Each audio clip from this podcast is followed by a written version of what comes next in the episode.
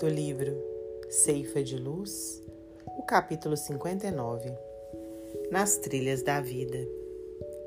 Servi uns aos outros, cada um conforme o dom que recebeu, como bons despenseiros da multiforme graça de Deus. Primeira carta de Pedro, capítulo 4, versículo 10. Inclinamo-nos ternamente para os que enlouqueceram de dor ou resvalaram em perigosos processos obsessivos.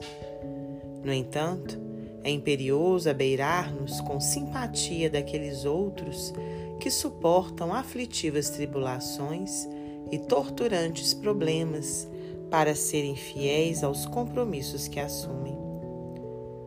Pedimos a proteção divina para os que viajam em penúria nas sendas do planeta, acampados em choças, carentes de tudo.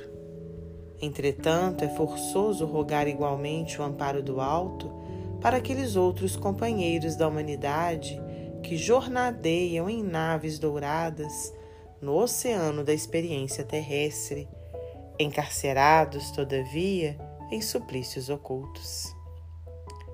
Exoramos a bênção do Pai Celeste para os que jazem nos sanatórios e nos presídios, a fim de tolerem pacientemente as provas a que fizeram jus, segundo os princípios de causa e efeito. Mas é justo implorar também o auxílio de Deus para aqueles outros homens e mulheres em condições de saúde e liberdade, que não se poupam a qualquer sacrifício para o exato desempenho dos encargos edificantes que o mundo lhes indicou. A ninguém excluas de tua bondade e compreensão. Somos complementos uns dos outros na obra divina. Ninguém se aperfeiçoa sem o concurso de alguém. Não te iludas com o jogo das aparências.